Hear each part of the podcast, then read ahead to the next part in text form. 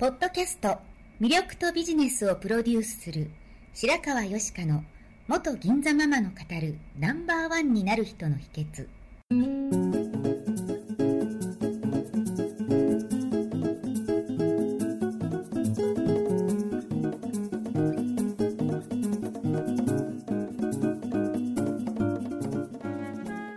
外資系企業の OL から銀座のナンバーワンホステス。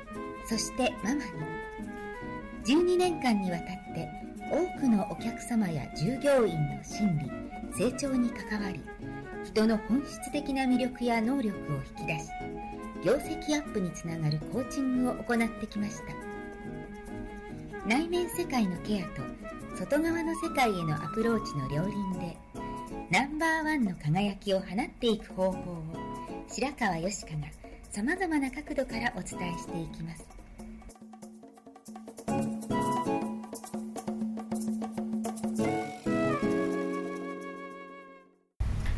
こんにちは。白川よしかです。今日もポッドキャスト番組を始めたいと思います。今日はアシスタントナビゲーター、新井幸恵、通称サッチーとともにお届けしてまいります。よろしくお願いいたします。よろしくお願いいたします。はい。えー前回、オリンピック前ということで収録をして、はい。ね、メダル取れるかなということで楽しみにしてたんですけれども、ねたくさんのメダルを取って楽しませていただきましたねねはいサチは見てました？テレビとか。私、男子のスケートと、うんうん。あとジャンプも見てました。はい、はい。け結構今年は見ましたね。うんうん、面白かったですよね、男子のスケートはワンツーフィニッシュで、はい。ね素晴らしい演技でしたよね。ね、リアルタイムで見られてよかったです。うん。羽生結弦選手は国民栄誉賞も取っちゃいましたもんね。ね。はい。本当にもう怪我で全然練習できてないところから出てきて、あのパフォーマンスを見せるっていうのはすごい精神力ですよね、はい。たくさんの人が勇気づけられたのではないかと思います。はい。でまあ、この間の放送では女子のフィギュアについて話してたんですけれども,、もう宮原選手も坂本選手も,、自己ベストを出すような素晴らしい演技で、はい。まあ、今回、ね、ロシアの選手とかもすごく強い中で、うん決してこう卑屈になるわけでもなくて自分の今できるベストをはい。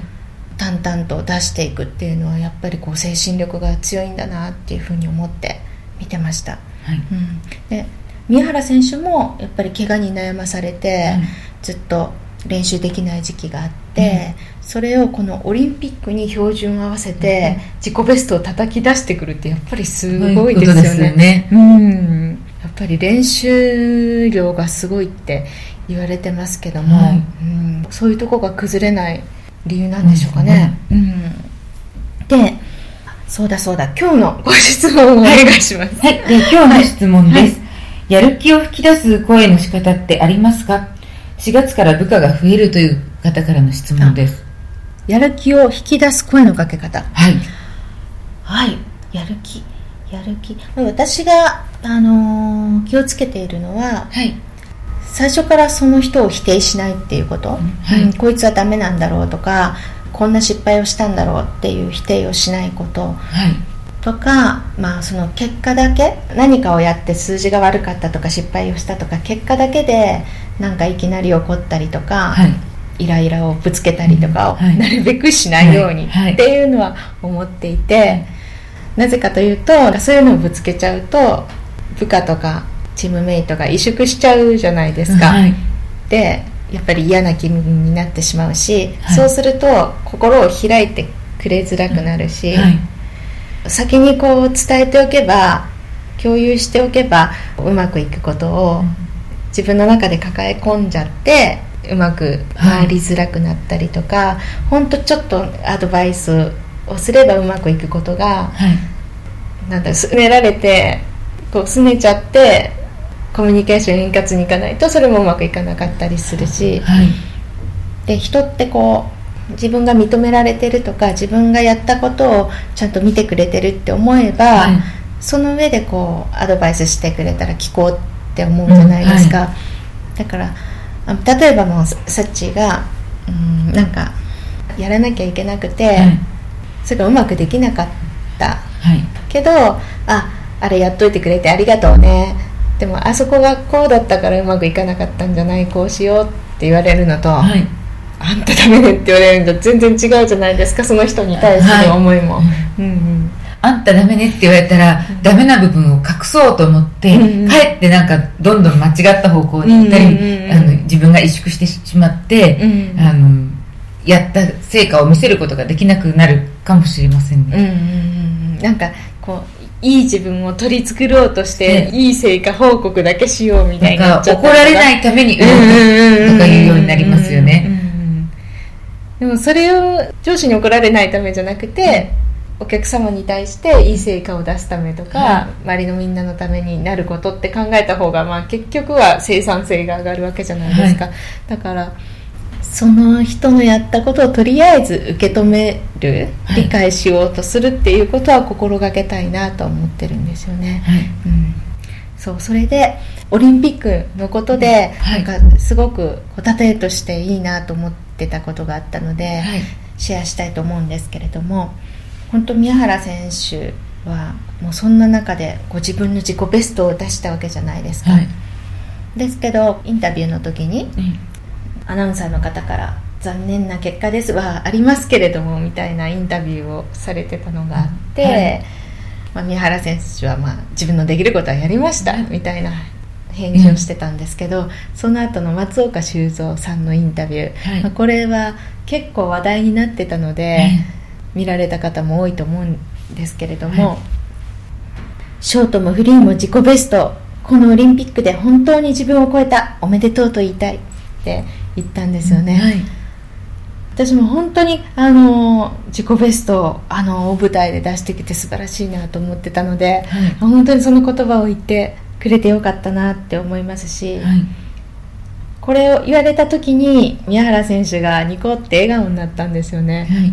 それはもうすごいプレッシャーがあったと思うんですよ、はい。メダルを取ってほしいっていうプレッシャー、はい。だけれども、まあ、強い敵がいる、はい。そんな中で自分のベストを淡々と、はい。周りと比べるんじゃなくて自分自分を超えていくっていうのかな？はい。自分を超えることに集中する、はい。そこをちゃんと見ててくれてたっていうことの嬉しさがあるのかなと思ったんですよね。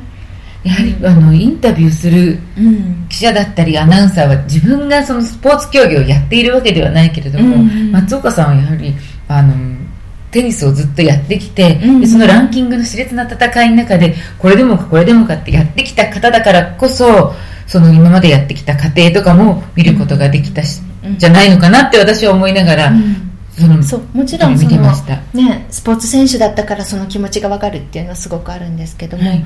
結局これって何でもそうであの人がしてることを自分事としてちゃんと見てる人か、はい。まあ、他人事として見てジャッジしてるかの差だと思うんですよね、はい。でもそれ人生全般に全部出ると思っていて、はい。他人事としてジャッジするような人って、えあの人ダメだとかあんなことしてとかこう蹴落とすようなことはい。とか批判したりはするけれども、はい結局自分が何かやろうとしてしても自分を批判してしまったりはい。自分はあんまりこう成長できなかったりするところがあるのかなと思っていてはい。それをあの批判じゃなくて自分事としてやってる人に感情移入をして今どういう気持ちでどういうふうに感じてはい。そこをこうどうこうどういうふうに乗り越えてるんだろう自分事として感じあの考えられる人って、はい。うん。もちろんその誰かに声掛けをする時もはい。本当に寄り添った声掛けができるとは思うんですけどちょっとはい。話はそれますけど、ええ。その自分自身が他人の経験を自分事として考えることで自分自身のなんか成長にもつなげていけるのかなって思うんですよね。はい。うん、そう。松岡さんが言ってた言葉でそう努力って絶対裏切らないってみんな分かった。僕教えてもらいましたって言ってるんですよ、はい。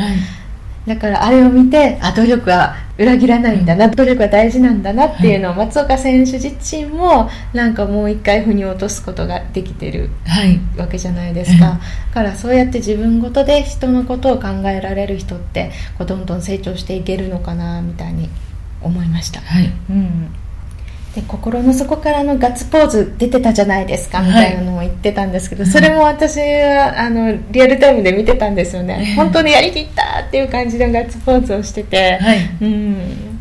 そう。だから、まあ、このポッドキャストでも言ってるんですけれども、そのナンバーワンになる人の秘訣っていうタイトルではあるんですが、はい。